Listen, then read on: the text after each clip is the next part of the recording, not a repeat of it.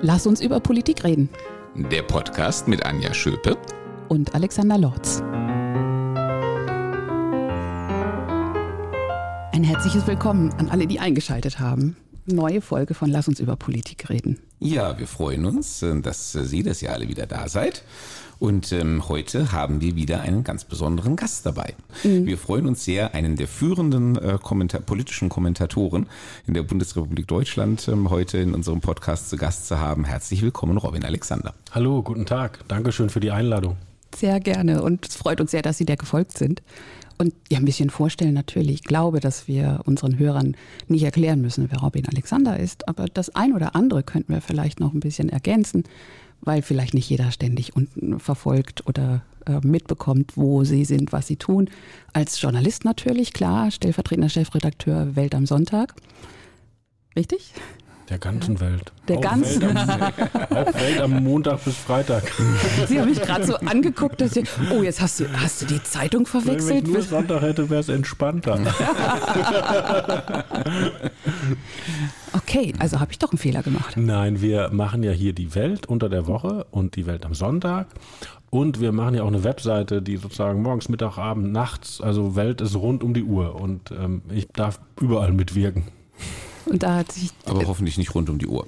Ja, naja, ich, doch irgendwo, äh, bitte verzeihen Sie mir, dass ich das durcheinander werfe, wann ich das wo von Ihnen gehört habe.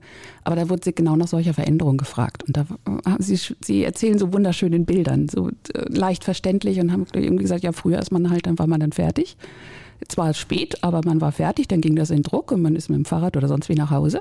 Ja, noch und das in, war's. In, in meinem Volontariat, äh, ich habe ein Volontariat bei der Taz gemacht hier in Berlin und die hatten einen frühen Andruck und dann saß man im Kollegenkreis mit einem Weizenbier und wartete, bis der Zeitungsverkäufer äh, vorbeikam und kaufte dem die eigene Zeitung ab.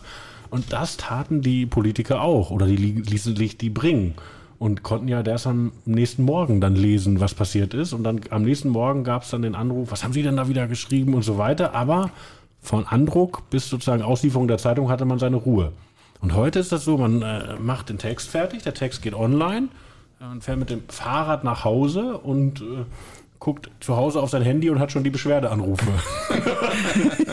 so. Oder die Anrufe, dass Leute sagen, ja, total interessant, stimmt auch, aber was sie noch nicht wissen. Und dann hat man ja die Versuchung, es sofort zu ändern, weil man kann ja mhm. online sofort ändern, ne? so kann die nächste Information einflechten. Und so ist das so ein bisschen The Beast Never Sleeps. ja, irgendwie hatten die Rituale von früher auch was. Äh, so entspannt mit dem Weizenbier auf die Zeitung warten. ist eigentlich schade, dass so etwas verloren gegangen ist. Aber es ist halt der Preis der Digitalisierung oder der Modernität mit ihrer Schnelligkeit. Ja, aber ja nicht nur in die Richtung, sondern also Alexander du und de deinesgleichen. Politiker sind ja auch nicht mehr in den normalen Arbeitszeiten aktiv, sondern hauen dann irgendwo einen Post raus oder sonst wie. Und das kann ja auch sonst wann sein.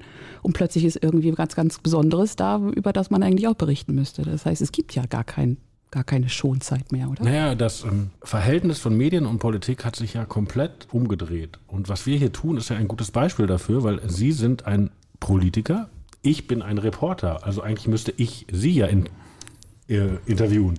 Jetzt bin ich aber in Ihrem Podcast. Sie haben noch Verstärkung mitgebracht, aber trotzdem ist es ja eigentlich äh, Umkehrung der Verhältnisse. Ja? Mhm. So ist aber heutzutage ganz normal. Und äh, wenn Sie keine Lust haben auf mich, können Sie auch einen Tweet schreiben und den lesen dann die Leute in Hessen oder sonst wo direkt. Also Sie können uns sogar umgehen, fatalerweise. Früher hießen wir Gatekeeper. Das hat uns die Technologie genommen. Also die Lage ist viel unübersichtlicher geworden.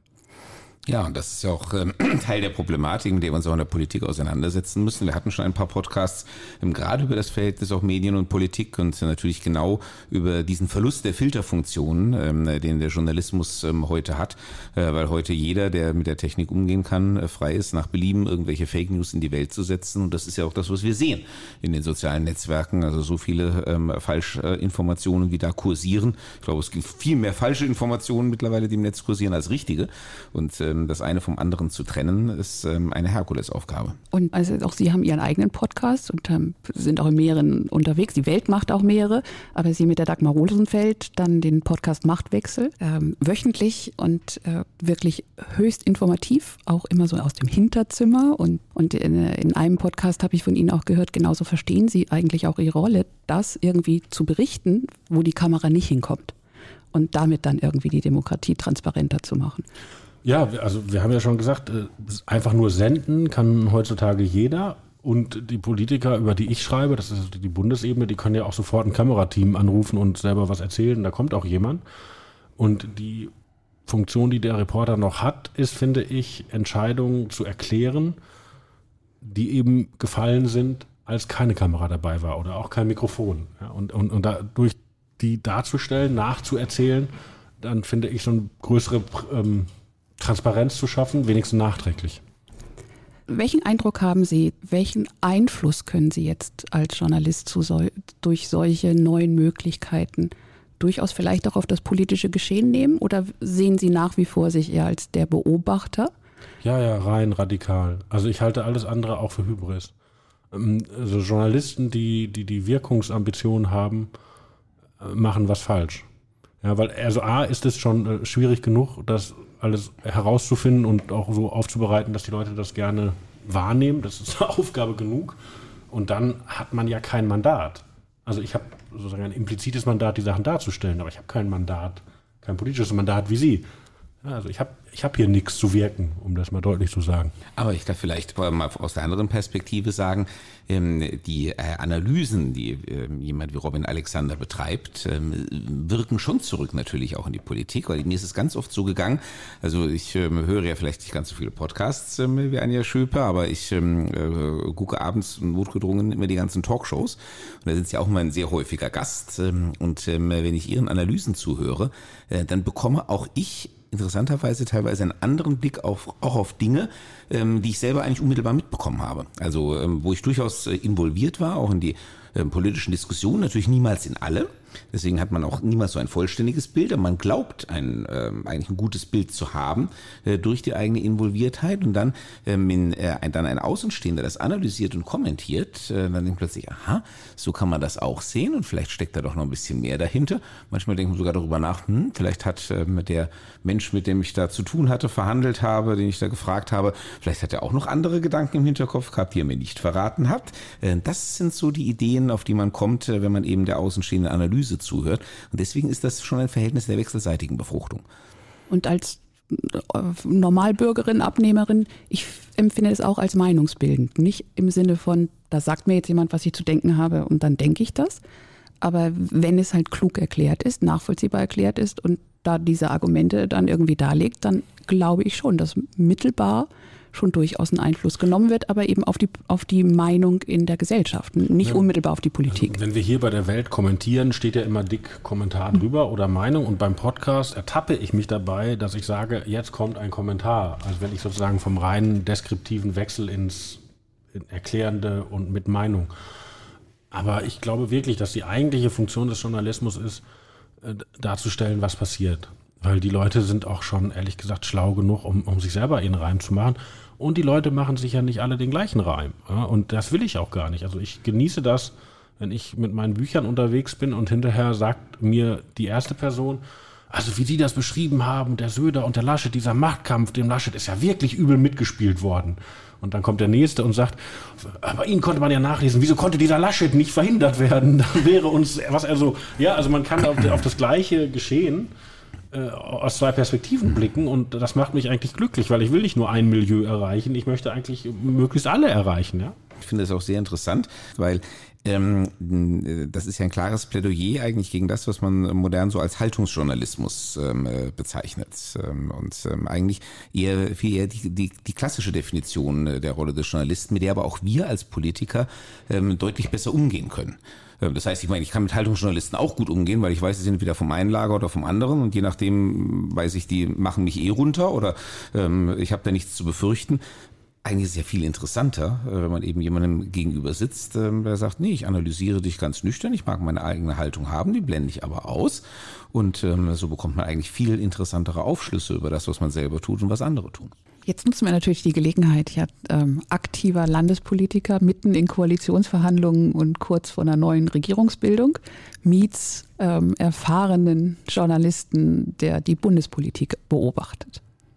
Ja, das ist, ähm, also wir haben sozusagen das jetzt ein bisschen als äh, Eingang genommen, einmal um Roman Alexander noch ein bisschen vorzustellen, aber auch ähm, dieses Verhältnis von Journalismus und Politik, das wir gerade heute verkörpern, äh, noch ein bisschen zu beleuchten. Und ähm, ich wäre jetzt natürlich umgekehrt total interessiert daran, wie wird eigentlich dieser äh, Regierungsbildungsprozess, der eigentlich in einem von 16 Bundesländern stattfindet und daher unter normalen Umständen gar nicht so ähm, relevant oder brisant wäre, aber ich habe das Gefühl, dieser wird in Berlin doch ein bisschen aufmerksamer wahrgenommen. Kann das sein, Herr Alexander? Auf jeden Fall. Wobei ich mich natürlich hier auf extrem dünnes Eis begebe, weil ich ja ein bundespolitisch orientierter Journalist bin und gar nicht viel von Hessen verstehe.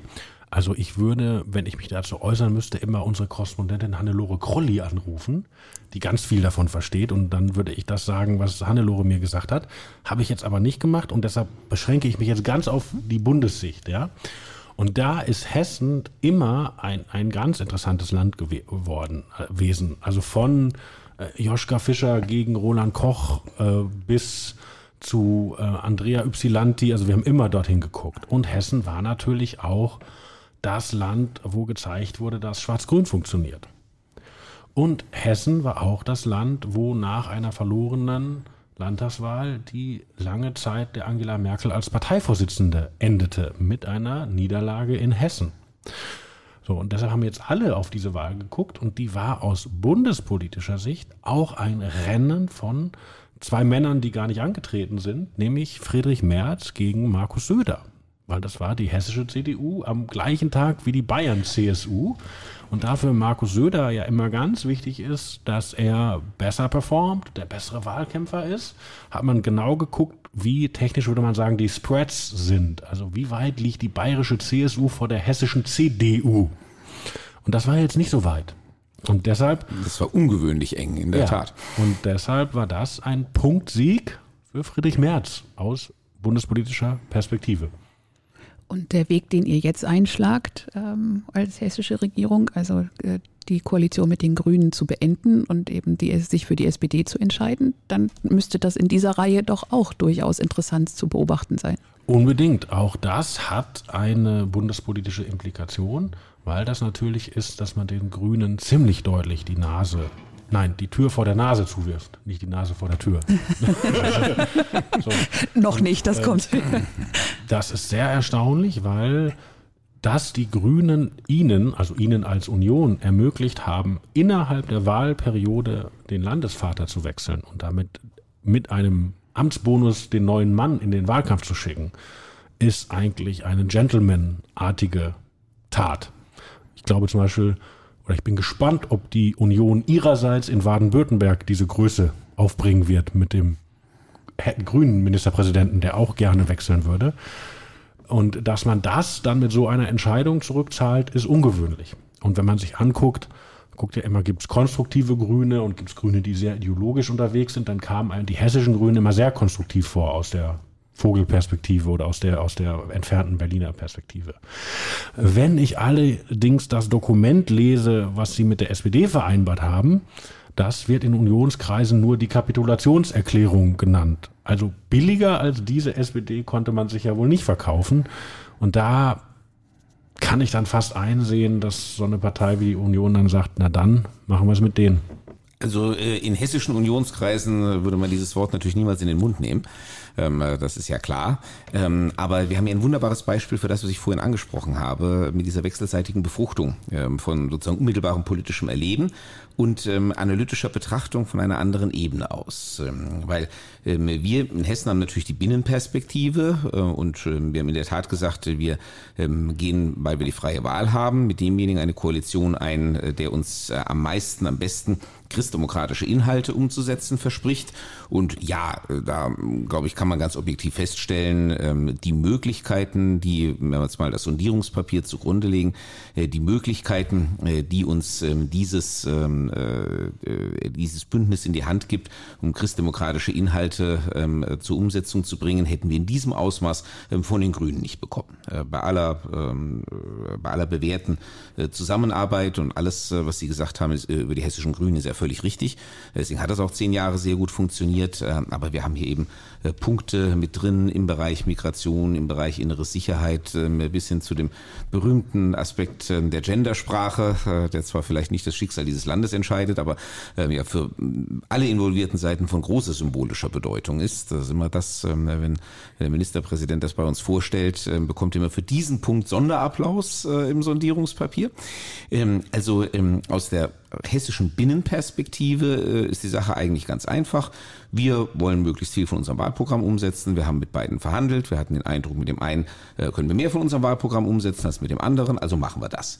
Ähm, und umso interessanter ist es jetzt eben zu sehen, was das für Weiterungen hat ähm, äh, über die Landespolitik hinaus und ähm, wie das eben wahrgenommen wird, auch äh, in den Rückwirkungen, die es vielleicht auf die Bundesebene hat. Ich glaube, Friedrich Merz kam das sehr gelegen, obwohl die Entscheidung natürlich bei Ihnen in Hessen getroffen wurde. Aber es kam ihm sehr gelegen, weil es ist ja in den letzten Monaten eine fast unerwartete, sehr starke antigrüne Stimmung entstanden in weiten Teilen der Bevölkerung. Ähm, und ähm, Friedrich Merz hat der Verdacht geschadet, ihr von der CDU, ihr schimpft zwar auf die Ampel, aber eigentlich wollt ihr doch nur mit den Grünen regieren. Weil innerhalb dieser sehr unbeliebten Ampelregierung sind die Grünen werden so als der, der stärkst, die stärkste ideologische Kraft wahrgenommen in der Bevölkerung. Und dieses, äh, die Tür vor der grünen Nase zuschlagen in Hessen hilft Merz auf Abstand zu den Grünen auch gefühlt zu gehen, weit über Hessen hinaus. Und das ist, glaube ich, ein Signal, das ihm sehr, sehr hilft. Dann passt ja auch dazu, dass Markus Söder die Koalition mit den Grünen schon vor dem Wahlkampf ausgeschlossen hatte, sogar ganz ungewöhnlich für die CSU. So, und das hilft, glaube ich, der Union jetzt in der Stimmung. Langfristig natürlich müsste man sich vielleicht aus Unionsperspektive überlegen, ähm, die werden ja nicht verschwinden, die Grünen, und ähm, wir wissen ja auch nicht, wie es mit der SPD weitergeht, wer da wann an welchem Ruder sitzt und ob man sich da nicht, ob man da nicht Brücken nicht verbrennen sollte. Ja? So, das, das fände ich wäre so die zweite Überlegung, die nahe liegt. Was mich nämlich zum Beispiel auch als Frage bewegt, ähm, dieses Urteil des Bundesverfassungsgerichts, das jetzt die Ampel, ich glaube, das kann man schon sagen, tief erschüttert hat und deswegen ringt sie ja auch noch immer, ähm, äh, wie sie damit äh, letzten Endes umgehen soll eigentlich, äh, wenn man sich die äh, Parteien in der Ampel anschaut, sind diejenigen, äh, die ähm, sozusagen dafür berüchtigt sind, ähm, ähm, mit gerne Geld auszugeben, die Sozialdemokraten. Weil ihnen sagt man jedenfalls nach, sie wollen ja soziale Wohltaten finanzieren. Ne? Konrad Adenauer hat schon gesagt, die Sozis können nicht mit Geld umgehen. Das ist eigentlich etwas, was auch tief in der Wahrnehmung verankert ist. Ich erinnere mich noch früher, wenn wir Wahlkämpfe gegen die SPD geführt haben, war es eigentlich immer so, also wir stehen für Solidität, solide Staatsfinanzen, Wirtschaftsentwicklung und so weiter und die SPD steht für soziale Wohltaten oder was sie natürlich gerne soziale Gerechtigkeit nennen. Ich habe jetzt den Eindruck, dass ähm, äh, in äh, Berlin äh, äh, die Wahrnehmung ist, nach diesem Urteil des Verfassungsgerichts, dass eigentlich die Grünen die Ausgabentreiber sind und dass äh, die Tatsache, dass jetzt die Ampel äh, zu massiven Einschränkungen gezwungen ist, haushaltstechnisch eigentlich in allererster Linie auch die Grünen und ihre Anliegen trifft, beziehungsweise die Grünen auch am heftigsten ähm, gegen diese Zwänge opponieren. Also gar nicht die Sozialdemokraten, wie man es so aus alter Tradition erwartet hätte. Ist das richtig? Da bin ich mir nicht sicher. Ich glaube, hinter den Kulissen verschiebt es sich gerade, weil auch bei der Ampel, wo wir gar nichts von mitkriegen öffentlich, die sind ja mit sich selbst zugange, die Debatte, wo man kürzt, auch den Sozialetat in den Blick nimmt. Das ist, glaube ich, entstanden, weil der grüne Impetus in diese Regierung zu gehen war ja, wir haben sehr viel über Klimaschutz geredet und jetzt müssen wir den auch machen. Und dann hat man diesen Klima- und Transformationsfonds dem dem Habeck gegeben. Ja, also aus, der, dem unausgetragenen politischen Konflikt, ähm, wo spart man für diese Projekte oder, oder nimmt man für die Projekte Schulden auf, äh, hat der Scholz gesagt, guck mal, ich habe hier noch 60 Milliarden von Corona übrig und das machen wir in diesen Fonds. Und dann kann der Habeck daraus seine Transformation machen. Und äh, das hat dann auch so ein bisschen der Gedanke, hat dann auch Beine bekommen, dann wurde immer mehr damit gefördert, äh, von Chipfabriken äh, bis zu Bahnprojekten, also auch Dinge, die gar nichts mit Klima zu tun haben. So, aber natürlich ist jetzt die Frage, wenn diese Finanzierung wegfällt, was macht man dann mit den Projekten, die der Wirtschaft helfen sollen, sich im Klimawandel umzustellen? Ja, schenkt man sich die, wenn man sagt, die kriegen das irgendwie so hin? Und wenn man sagt, vielleicht brauchen die doch hier und da Geld, dann muss das Geld natürlich von woanders aufgestellt werden. Mhm. Also Sie haben eben auch schon angesprochen, der Sozialetat wird wahrscheinlich auch äh, nicht sakrosankt bleiben können, ist ja auch naheliegend. Ich meine, es ist der größte Posten äh, im Bundeshaushalt äh, mit weitem Abstand. Ähm, das äh, geht dann doch auch wieder an eigentlich an das sozialdemokratische Kernanliegen, oder? Ach, da finde ich, da ähm, kommt mir die Union ein bisschen arg selbstbewusst vor. Wenn man sich anguckt, äh, der, der, was man so als Sozialausgaben im Bundesetat betrachtet, da ist ja auch dieser Riesenzuschuss für die Rentenkasse drin. Ja, und die Union hat 2013 eine Wahl gewonnen mit der Mütterrente. Die Mütterrente kostet uns im Jahr über den Daumen 7 Milliarden. Äh, für Frauen, die in den Jahrgängen sind, die noch gut versorgt sind. Und ist so ein Ding, das man jetzt als Experte nicht raten würde. Ne? Also die Union mhm. hat auch schon Sozialleistungen ins Schaufenster gestellt, wählt uns, dann kriegt unsere Kernklientel eine Extrawurst gebraten. Davon war die Union nicht frei. Würde ich auch nicht äh, behaupten wollen. Aber wir sagen ja auch immer, wir haben ja drei Wurzeln, ne? konservativ, liberal und sozial. Also ja, wobei das, das mit der Mütterrente, ich habe das, hab das mit der Mütterrente nie verstanden, weil welche Wurzel soll das bedienen? Also liberal ja wohl nicht. Äh, konservativ die Idee, die Anerkennung der Leistung einer Mutter hänge daran, was auf einem Rentenbescheid steht. Das ist doch nicht konservativ. Und sozial, da würde man doch sagen, wir gucken uns die Frauen an, die zu wenig Geld haben. Und denen geben wir ein bisschen mehr. Und nicht einfach mal so allen. Also, mhm. Sie sehen, ich habe das nicht für die beste Idee gehalten. Aber es bringt mich auf einen anderen Punkt, ähm, der vielleicht gesellschaftlich auch langfristig ähm, von Bedeutung ist. Ähm, ich bin ganz oft auch in den letzten Jahren mal angesprochen worden, ähm, Wertschätzung ist ja im Moment so etwas, ähm, was äh, ein wahnsinnig, ähm, wie soll ich sagen, das Wort ist irgendwie in. Äh, jeder will wertgeschätzt werden, jeder will auch umgekehrt wertschätzen und ähm, das ist auch alles richtig. Ähm, äh, SPD hat ihren Wahlkampf 2021 mit dem Wort Respekt geführt als ähm, Respektskampagne und war damit sehr erfolgreich. Aber komischerweise, wenn äh, es darum geht, Respekt und Wertschätzung konkret auszudrücken, dann enden wir irgendwie immer beim Geld. Ähm, also ist das jetzt ein Phänomen unserer Gesellschaft, ähm, dass ähm, äh, Wertschätzung sich nach der Zahl bemisst, die irgendwo auf dem Kontoauszug steht? Oder, oder unterliege ich da vielleicht einer Fehlwahrnehmung oder sind wir da als Gesellschaft vielleicht auch auf einem falschen Trip unterwegs? Gerade eben in Zeiten, in denen man äh, nicht mehr nach Belieben Dinge einfach erhöhen kann, um damit mehr Wertschätzung zum Ausdruck zu bringen. Ich glaube, dass Sie ganz recht haben, weil auch, und der Eindruck ist, glaube ich, im Moment in der Diskussion ganz falsch. Und ich glaube auch, die Union macht einen Fehler, wenn sie einseitig auf so Dinge wie Bürgergeld und so rekurriert. Ein Großteil unserer Sozialleistungen sind Umverteilungen innerhalb der Mittelschicht. Ja? Nicht Hilfe für Leute, die, die einfach schwächer sind, sondern die Politik hat eine Idee, will steuern und, und, und setzt sozusagen Prämien aus. Ja? Also Beispiel, wer in der letzten Wahlperiode ein Elektroauto kaufte, äh, bekam über die Lebenszeit dieses Auto 20.000 Euro vom Staat. Also da, brauchen lange, bis sie das mit Bürgergeld zusammen haben. Ne? Oder es gab diese legendäre Subvention, da hat man Leuten, die schon ein Haus haben, schon ein Carport, schon ein Elektroauto und eine Ladestation, noch die Solarzellen auf dem Carport subventioniert, die die Ladestationen laden. Und diese Subvention war nur, da konnte man sich nur eine Nacht für bewerben, dann war die so überbucht. So. Und jetzt kann man sagen, also schöne Dinge, Autos, Carports und so weiter, aber muss das der Steuerzahler machen? Ja? So, und äh, da könnten da gibt es eine lange Liste, ja. Also sozusagen von, wir, wir helfen dem, der wirklich Hilfe braucht, zu, ähm, wir reizen bestimmtes Verhalten der Bürger an mit Geld, das wir ihnen vorher um, abgenommen haben in der Steuer. Das ist sozusagen, da ist die Bandbreite des Sozialetats. Daraus schließe ich aber, dass ähm, wenn äh, wir hier im Bund auch so etwas bekämen, wie das, was wir jetzt gerade in Hessen unter dem Namen christlich-soziale Koalition äh, verabreden, ähm, dann müssten wir uns nach Ihrer Ansicht ähm, wahrscheinlich gemeinsam äh, davor hüten, ähm, äh, uns zu sehr unterzuhaken und auf diesem Weg einfach weiterzugehen. Ja, ich glaube auch, dass das Geld nicht mehr da ist. Ne? Also das ist ja, ähm, ich finde das auch erstaunlich, dass, in, also ich verstehe, dass die Union der anti-grünen Stimmung im Elektorat sozusagen Zucker geben muss. Das ist auch keine unpolitische Überlegung und die Grünen haben sich das auch selber ein bisschen eingehandelt, dass sie so unbeliebt sind. Also die haben da schon ihr Schärflein beigetragen. Aber dass die große Koalition, die wir ja lange hatten im Bund, dass die jetzt der Hit gewesen wäre, das habe ich vor kurzem von Unionspolitikern noch ganz anders gehört. Ich glaube nicht nur von den Politikern. Ne? Also wenn ich mich so an den letzten Wahlkampf erinnere, da waren ja alle müde. Bloß nicht, also alles nur nicht das nochmal wieder. Das ist auch eine der erstaunlichsten äh, Konsequenzen aus äh, zwei Jahren Ampelregierung, dass sie es äh, geschafft hat innerhalb von zwei Jahren, also alles, was über die große Koalition an negativen ähm, Erinnerungen vorhanden war, irgendwie zu tilgen und es im Nachhinein als eine erstrebenswerte Vision erscheinen zu lassen.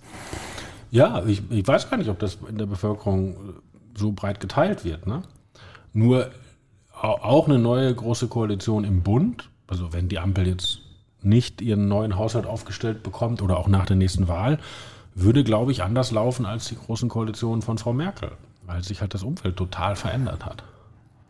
Ja, das ist ja auch immer eine Frage, was man an Alternativen zur Verfügung hat, ganz klar. Nun hat ja Markus Söder auf seine ihm so ganz eigene Art äh, da durchaus was angestoßen durch diese Einladung nicht lange her. Journalisten zu so Hintergrundgespräch ich kenne das ein bisschen von dir, was ein Hintergrundgespräch ist, war immer davon ausgegangen, das heißt so, weil es im Hintergrund bleibt. Ähm, hier habe ich gar nicht den Eindruck. Äh, ist das schon öfter vorgekommen, dass quasi dann sofort darüber berichtet wird und das ja auch intendiert ist von ihm, dass es eben nicht im Hintergrund bleibt? Ja, Markus Söder nutzt das Stilmittel, dass irgendwie ein Teil seines Hintergrundgesprächs im Vordergrund ist. Also sagt er auch immer, jetzt kommt der Teil, über den ah, alle beschreiben okay. sollen und und äh, jetzt vor zwei Wochen war das, ähm, dass er glaubte, wir sollen Neuwahlen machen in Berlin. Aber da vor drei Wochen war es noch, die Union soll in die Regierung eintreten. Also das äh, ist, er hat da, ist er sehr originell. Ich glaube auch zum Beispiel, das ist äh, Friedrich Merz hört das alles nicht gerne, ja, dass der jetzt aus Bayern wieder auf der Berliner Bühne tanzt. Äh, das könnte aus Merz Sicht, glaube ich, auch könnte er sich auch schenken. Und was ist, was ist Ihre Vermutung, worauf außer auf Neuwahlen jetzt aktuell möchte denn ähm, Markus Söder hinaus, also in Richtung Stichwort Koalition? Oder ist es ihm egal? Hauptsache, dass jetzt die, die aktuelle Regierung irgendwie zu Fall bringen und dann schauen wir mal, was bei rauskommt? Oder hat er irgendwie Farbenkombinationen im Kopf, die er am liebsten hätte? Markus Söder kommt ja aus einem Landtagswahlkampf und hat den auch extrem in Bayern gestaltet. Also den haben wir hier monatelang gar nicht gesehen. Der kam ja auch dann nicht mehr zum Bundesrat und der machte ein, drei Bierzelte oder fünf Bierzelte in Bayern am Tag und machte Bayern pur. Und jetzt ist diese Schlacht geschlagen und jetzt ist er halt, sucht er wieder Stimme in Berlin. Was natürlich schwieriger geworden ist, weil die CSU ja nicht mehr in der Regierung ist. In der großen Koalition konnte die CSU immer sagen, ohne uns geht gar nichts. Herr Seehofer ja auch früher exzessiv gemacht. Das geht jetzt nicht mehr. Jetzt ist er halt nur noch ein kleinerer Teil einer Oppositionsfraktion. Ich würde mal interessieren, äh, äh, Union wogt ja auch die Diskussion äh, natürlich hin und her. Ähm, Eintritt in die Regierung, Regierung zu Fall bringen, auf Neuwahlen dringen, nein, die nächste reguläre Wahl abwarten. Ähm, nach dem Motto, bis dahin ist die Ampel so weit unten, äh, dass wir die eigentlich im Alleingang besiegen können. Ähm, das könnte bei uns ja auch noch äh, die ein oder andere Diskussion geben, was jetzt wirklich auch unter taktischen äh, Gesichtspunkten, aber natürlich auch ähm, mit dem, was ist jetzt das Beste für das Land, ähm, wie man sich da am besten verhält. Was schätzen Sie oder was würden Sie der, äh, der Union raten, wie sie sich in der gegenwärtigen Situation mit Blick auf die Konstitution der Ampel aufstellen sollte? Ja, die Union muss regierungskritisch, aber staatsfreundlich agieren. Und das ist gar nicht so einfach weil man ja jetzt nebenan Parteien hat oder Fraktionen, die rein destruktiv wirken können. Und ich finde, dass das bis jetzt ganz gut gelingt. Also wenn man mal daran denkt, ähm, nach dem Ukraine-Krieg das Sondervermögen mitzutragen. Das war sicherlich richtig von der Union. Das Sondervermögen ist auch besser geworden durch die Mitwirkung des, der Union, weil noch im Ampelkoalitionsvertrag stand, dass jeder Euro für die Bundeswehr einen Euro in der Entwicklungshilfe auslösen muss. So, und äh, das wollte natürlich Olaf Scholz nicht, weil dann hätte er ja 200 Millionen machen müssen in Sondervermögen. Und er hat dann die, die Zustimmung der Union gesucht und hat sich sozusagen von der Union diese grüne Forderung im Koalitionsvertrag wieder abhandeln lassen. Und, und das ist natürlich für, äh, richtig gut, ja, weil das Geld können, ist richtig, dass das für die Bundeswehr ist, das Sondervermögen für die Bundeswehr. Also da hat die Union segensreich gewirkt. Und auch diese Klage, die jetzt gewonnen wurde gegen die Schattenhaushalte, hat ja die Unionsfraktion angeleiert. Und ich finde auch das ist richtig, weil das war eine Konstruktion, wo wir von Anfang an gesagt haben, hey Mann, das ist aber mindestens gegen den Geist der Schuldenbremse. So, diese Klage ist jetzt gewonnen. Jetzt haben die sich ja schon auf den Haushalt 2013 geeinigt und ziehen wieder die Notlage. Und da hat die Union in Person von Friedrich Merz entschieden, nicht zu klagen. Und auch das halte ich für vertretbar. Ich lobe jetzt nicht nur so die Union, weil wir uns hier zusammensetzen. Nee, stimmt, das macht er sonst auch. Zusammenhang halte ich auch für vertretbar, weil ähm, es muss ja A weitergehen und die Notlage ist ja mindestens dem Geiste her gegeben gewesen in diesem Jahr. Ja, und die interessante Frage wird jetzt, sollte die Ampel dahin kommen, 2014 nochmal die Notlage zu erklären, ob die Union dann klagt oder nicht.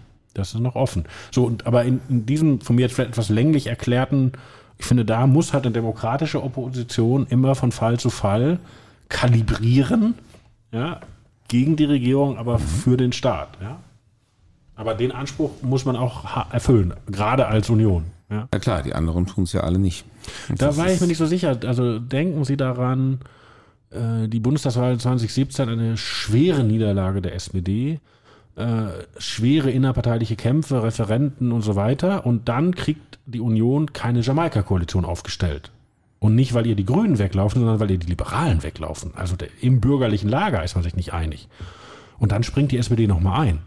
Also mit der Route des Bundespräsidenten hinter ihr her, aber immerhin. Äh, also die, die SPD dachte ja damals, das ist ein äh, sozusagen äh, Opfergang aus staatspolitischer Verantwortung. Pointe der Geschichte, der nächste Kanzler war ein Sozialdemokrat. ja, aber, aber also, sich die Verhältnisse manchmal drehen, ja. Wenn man auch so anguckt, wie Sozialisten in Frankreich agieren oder in anderen europäischen Ländern, hat die SPD, glaube ich, sehr oft gezeigt, dass ihr auch an staatspolitischer Verantwortung gelegen ist. Ich meinte jetzt auch mit den anderen, äh, ich sehe ein, dass das missverständlich war. Ich meinte jetzt mit den anderen explizit nicht die Parteien, die gerade in der Ampel sind. Ich meinte die anderen, die sich im Moment so in der Opposition ähm, herumtummeln. Ähm, und da würde ich sagen, dass die Union die einzige Kraft äh, im Moment in der Opposition ist, äh, die eben auch staatstragend oder staatsfreundlich unterwegs ist. Ähm, und das äh, bringt mich natürlich zu einer ähm, weiteren Frage, ähm, äh, die wir aus hessischer Sicht äh, noch so gar nicht beurteilen können. Was halten Sie denn eigentlich von dem neuen Bündnis von Frau Wagenknecht? Hat das eine Aussicht ähm, wirklich auch ähm, auf Erfolg oder ist das jetzt ähm, irgendwie so eine Feuerwerksrakete, von der wir erwarten können, äh, dass sie äh, in absehbarer Zeit verglüht? Das ist jetzt schwierig zu beurteilen. Ich glaube, dass sie sich sehr orientiert an Herrn Mélenchon in Frankreich. Mhm. Also auch so jemand, der aus linken Populismus und einer Vermischung von einwanderungsskeptischer, sozialstaatsfreundlicher Einstellung und der sehr weit gekommen ist in den, in den Präsidentschaftswahlen. Wobei das in Frankreich einfacher ist, man halt auf dieser Präsidentschaftswahl hin mobilisieren kann. Und bei uns muss man ja 16 Landesverbände haben. Und äh, da, da gibt es sozusagen eine Art administrative Hürde. Aber Frau Wagenknecht weiß ihr Wort zu machen. Frau Wagenknecht ist ja immer in allen Talkshows, sie wird auch weiter eingeladen werden.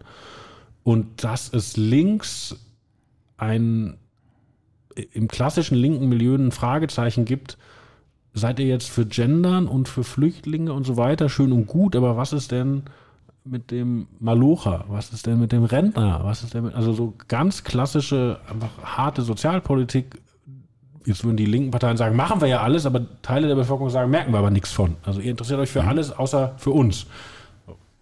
Und dass man diesen Impetus bedienen kann, das würde ich von vornherein nicht ausschließen. Mhm. Also meine damit quasi eine, eben eine Klientel adressieren, die, ähm, für die natürlich die AfD nicht in Betracht kommt, weil die sagen, die ist eben rechts und rechts wollen wir nicht, ähm, die aber trotzdem irgendwo diese, ähm, nach einem Weg sucht, diesen Anliegen Rechnung zu tragen. Ja, das Interessante ist ja, wenn man sich äh, zum Beispiel die rechtspopulistischen Parteien in ganz Europa anguckt, beginnen die eigentlich immer mit einem wirtschaftsliberalen Programm. Und je erfolgreicher sie werden, desto mehr werden sie nach links gezogen. Und die mhm. AfD ist auch gerade dabei. Also gerade so in dem Umfeld von Björn Höcke und so gibt es Leute, die erzählen so ein sozialer Patriotismus und so weiter. Also die, die ganze alte Bernd Lucke Wirtschaftsprofessoren-Programmatik, die steht bei denen noch auf der Webseite, aber die sind gerade dabei, die zu entsorgen.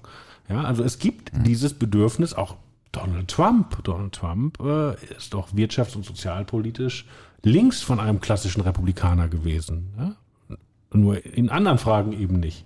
So, also da ist etwas, ja, was in dieser Gesellschaft sich bewegt. Und Frau Wagenknecht glaubt, dass sie das adressieren kann. Mhm.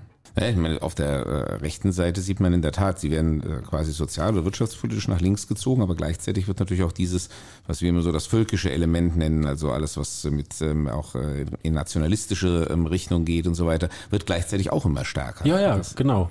Ja. Hm. Also das ist auch, ähm, da, da, das ist auch gar nicht so leicht auf ein Rechts-Links-Schema zu legen.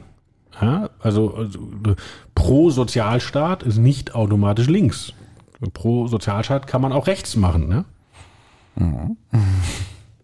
Aber auch aus der Mitte. ja, damit sind wir wieder beim Ausgangspunkt. Ne? Wir könnten uns alle äh, weiterhin auf Pro-Sozialstaat einigen, wenn nur das Geld dafür noch da wäre. Aber ähm, das könnte in der Tat das Problem der nächsten Jahre sein. Ähm, also müssen wir uns vielleicht etwas mehr mit der Frage beschäftigen, wo bekommen wir eigentlich das Geld her? Und äh, wenn wir uns darüber einig sind, äh, dass das Geld nicht einfach daher kommt, dass man die Steuern erhöht, nach dem Motto, es ist ja genug Geld da, ähm, äh, man muss nur die Reichen schröpfen. Das ist ja so die klassische linke Sicht der Dinge, die aber ähm, ja gerade irgendwie äh, im Orkus verschwindet. Ähm, aber ich glaube, viele Menschen fühlen, ähm, dass das so einfach, äh, einfach nicht funktionieren kann. Ähm, aber dann müssen wir wieder darüber reden, wie bekommen wir unsere Wirtschaft wieder so ins Laufen, äh, dass ähm, Steuereinnahmen sprudeln und dass man äh, auf die Art und Weise wieder Verteilungsspielräume gewinnt. Wird diese Debatte äh, in Berlin eigentlich geführt? Ähm, weil so gefühlt von außen, jetzt gucke ich mal von außen, ein bisschen von außen, ähm, so gefühlt ähm, hat man den Eindruck, es geht ihm eigentlich nur um äh, Transformation, Klimawandel auf der einen Seite, ähm, Sozialpolitik auf der anderen Seite. Dann gibt es noch ein paar gesellschaftspolitische Themen. Ähm, äh, und vielleicht gibt es noch das Schlagwort von der Entbürokratisierung. Okay, dahinter kann sich, können sich auch alle versammeln. Und ähm, das ist, glaube ich, schon auch eines der Probleme, die uns in Deutschland im Moment an der wirtschaftlichen Entwicklung hindern. Ähm, aber ähm, ansonsten äh, habe ich das Gefühl, da ist im Moment noch eine Leerstelle in der politischen Debatte, was die Frage anbetrifft, äh, wie bekommen wir eigentlich dieses Land wieder richtig ans Laufen? Es geht ja gerade darum, über diesen Klima- und Transformationsfonds, also wie gestaltet man den, sozusagen den Übergang von der Wirtschaft in die CO2-Neutralität. Und da gibt es eigentlich zwei Denkschulen. Ähm, das eine ist, man macht einen CO2-Preis, dann wird fossile Energie teurer und die Leute passen sich an. Und damit man das als auch die armen Leute tragen können, gibt man den Teil dieser Einnahmen als Klimageld zurück eigentlich ein neoliberales Konzept, stand im Parteiprogramm der Grünen. Die Ampel hat das im Koalitionsvertrag aber behauptet, das ist technisch nicht umsetzbar, weil das äh, interessanterweise der Staat nicht jedem von uns Geld schicken kann. Also ist aber, auch hier wieder, ist es ein linkes Konzept? Ist es ein neoliberales Konzept? Wo liegt es? Ja, und Habeck im Wirtschaftsministerium tut jetzt ein bisschen das Gegenteil, weil er setzt nicht auf diesen steigenden CO2-Preis, sondern er sagt, wir machen einerseits Vorschriften, und helfen euch aber dann, diese zu erreichen durch Subventionen. Also ein simples Beispiel, wenn eure Gasheizung kaputt ist, dann müsst ihr eine Wärmepumpe einbauen, aber dafür gibt der Staat euch 50 oder 70 Prozent der Kosten. So, also eine Kombination aus Ordnungspolitik und äh, Geld, Subvention. Ja. Und das wiederum, dieses, dass man Wandel auch gezielt ransubventioniert, ja, hat das Franz Josef Strauß in Bayern vor vielen Jahren nicht auch so gemacht, mit bestimmten Ansiedlungen. Ja? Also ist, ist das mhm. jedem Unionspolitiker immer fern gewesen? Ja, auch hier wieder, ist es rechts, ist es links? Schwierig. Ja? So, und ich glaube deshalb, dass da die, äh, die, die Frage etwas komplexer liegt. Und auch die Kritik der Union, jetzt muss, muss man als, als Opposition nicht überkomplex werden, ja. Aber wenn man gesagt hat, oh, lieber Habeck, du willst alle, dass wir Wärmepumpen einbauen. Wo ist denn die Förderkulisse? Dann kann man natürlich schlecht ein halbes Jahr später sagen, oh Gott, in dem Transformationsfonds, da standen ja 19 Milliarden nur für Werbepumpen. Ja, das ist eure Förderkulisse, Freunde. ja, so, ja, so, also da muss man, äh, ja, und also äh, das stellen sich Probleme in der Sache, vor der auch eine unionsgeführte Bundesregierung stehen würde. Ich würde ge äh, einmal gern fragen, wie Sie die FDP aktuell beobachten. Ich habe jetzt äh, gerade vor kurzem ähm, den Generalsekretär in einem Podcast gehört und der tat mir fast leid. Also die, dieses Gequälte zu versuchen, irgendwie zu reframen, was jetzt passiert ist und wohin es eigentlich geht. Und dann dachte ich eben auch an, da sind wir vorhin auch vorbeigekommen, ähm, das letzte Mal, wo die FDP dann gesagt hat, also mit uns nicht, also lieber gar nicht regieren als schlecht regieren. Und äh, jetzt habe ich so oft den Eindruck, quasi täglich wechselnd versuchen sie irgendwie diese Metapher wieder aufzugreifen, aber wieder ganz andersrum gedreht. Wohin ist die unterwegs oder sind das, sage ich mal ein bisschen salopp, die letzten Zuckungen eines Sterbenden? Ich finde, dass die FDP, die jetzt agiert, eigentlich eine Erfolgsgeschichte ist. Weil die kommen ja aus einer Nahtoderfahrung. Nämlich, die flogen aus dem Bundestag, nachdem sie mit der Union regiert hatten. 2013. Ja, und da dachten alle, das hat sich erledigt. Die CDU unter Angela Merkel ist so liberal geworden, wir brauchen keine weitere liberale Partei. Ja, und es war gar nicht sicher, dass die wiederkommen. Und dann hat Christian Lindner äh, sehr, sehr fleißig durch ganz Deutschland immer gefahren und das äh, außerparlamentarische Opposition gespielt und hat dann aber, glaube ich, zwei Themen klug besetzt, die eigentlich gar nicht klassische FDP-Themen sind. Nämlich 2017 bei der Bundestagswahl sind die auf eine Kritik von Angela Merkels Flüchtlingspolitik gegangen. Da hat äh, Christian Lindner Linda Teuteberg, die glaube ich auch aus Hessen kommt, ne? Nein. Nein, nein, die kommt aus Brandenburg, ne? Das ja. nehmen wir raus. Also da hat äh, Christian Lindner Linda Teuteberg, also eine, eine liberale Migrationsexpertin und durchaus auch scharf, mit scharfen Ansichten zur Generalsekretärin gemacht. Er hat damals mein Buch über Angela Merkels Flüchtlingspolitik in der Bundespressekonferenz vorgestellt, gesagt, wir machen einen Untersuchungsausschuss und hat damit so einen Raum geboten für Leute, die sagten, ähm, prinzipiell finde ich das Land in Ordnung. Ich finde auch Asyl in Ordnung, nur die Merkel hat es irgendwie übertrieben. Also das ist irgendwie zu weit gegangen. Aber deshalb wähle ich noch lange nicht die AfD. Und diese Leute haben dann sich bei dieser Wahl für die FDP entschieden. Und 2021 haben die denselben Trick wiederholt mit der Corona-Politik. Ja? Da mhm. waren nämlich Leute, die gesagt haben, klar weiß ich, dass hier ein Problem ist und dass das eine, eine echte Seuche ist, aber die Merkel und der Lauterbach, die machen ja noch Lockdown, das ist ja alles viel zu viel. Also ich wünsche mir weniger Lockdown, aber deshalb gehe ich noch lange nicht zur AfD. Und diese Leute haben die FDP gewählt. Ja? So, und, und aus diesem Ansatz sozusagen, ähm, ich wünsche mir eine andere Politik, obwohl ich positiv dem Staat gegenüberstehe, den kann man natürlich in so einer Koalition relativ schwierig weitermachen. Wobei die FDP ja geliefert hat. Die, die Corona-Politik ist tatsächlich eine andere geworden. Ja, also die haben ja die Impfpflicht verhindert, wofür ich gar kein Anhänger war, aber da haben sie ja echt geliefert. Und man könnte sogar die These wagen, dass sie jetzt anfangen, in der Ampel, in der Migrationspolitik Dinge durchzusetzen, die Merkel nicht gemacht hat. Ja? Nur dieses Klientel, was ihnen bei den letzten beiden Bundestagswahlen über die Hürde geholfen hat, erreichen sie damit nicht. Mhm. Und jetzt dieses Desaster mit dem äh, Bundesverfassungsgericht und äh, quasi der 180-Grad-Wende, die jetzt irgendwie Lindner aus meiner Sicht in der Argumentation hinlegt, um irgendwie da heil rauszukommen. Naja, wenn Sie als Finanzminister einen verfassungswidrigen Haushalt vorgelegt haben, ist natürlich nicht so gut. Das ist nicht schön. okay. Aber irgendwie wird es ja der FDP nicht angelastet. Das ist ja das, worüber wir vorhin auch gesprochen haben, dass man eigentlich das Gefühl hat, das war eine, eine zutiefst grüne Idee mit dem Transformationsfonds und die SPD hat nachgegeben, klar, die FDP hat auch nachgegeben.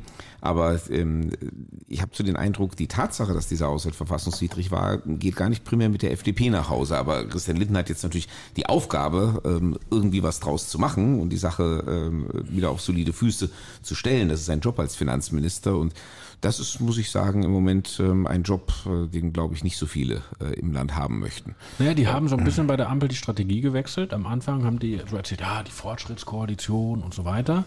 Dann haben die auch eine Gesellschaftspolitik gemacht, wo ich jetzt finde, die liegt ungefähr zwischen der grünen Jugend und der Jugend der Linkspartei. die, die fanden äh, völlig unterbelichtet, finde ich, auch medial. hat aber keinen echten FDP-Wähler hinterm Ofen vorgelockt. Und dann haben die gemerkt, dass die Wahlergebnisse Mist waren. In allen Landtagswahlen. Ja, und dann haben sie die Strategie geändert und haben also nicht mehr von Fortschrittskoalition gesprochen, sondern sozusagen, wir sind die, die den größten Unsinn verhindern und wir sind die, die die Grünen daran hindern, noch schlimmere Sachen zu machen. Äh, hat aber bei den Wahlen auch nicht funktioniert. Zum Beispiel bei Ihnen in Hessen nicht. Ne? So, mhm. und deshalb sind die jetzt ein bisschen einmal linksrum, einmal rechtsrum versucht und sind jetzt ein bisschen ratlos ja? und ähm, machen ja jetzt auch erstmal eine Mitgliederbefragung, ob sie überhaupt in der Ampel bleiben wollen. Welche Rolle wird das Ergebnis spielen? Das ist formal nicht bindend, aber natürlich, wenn das tatsächlich verloren ginge, entfaltet das natürlich eine, eine politische Wirkung. Solange das läuft, kann das Christian Lindner sogar nutzen, weil der ja immer intern sagen kann, wenn ich hier zu viel Zugeständnisse mache, dann fliegt mir der Laden um die mhm. Ohren. Ne? Nur irgendwann wird er auch kämpfen müssen.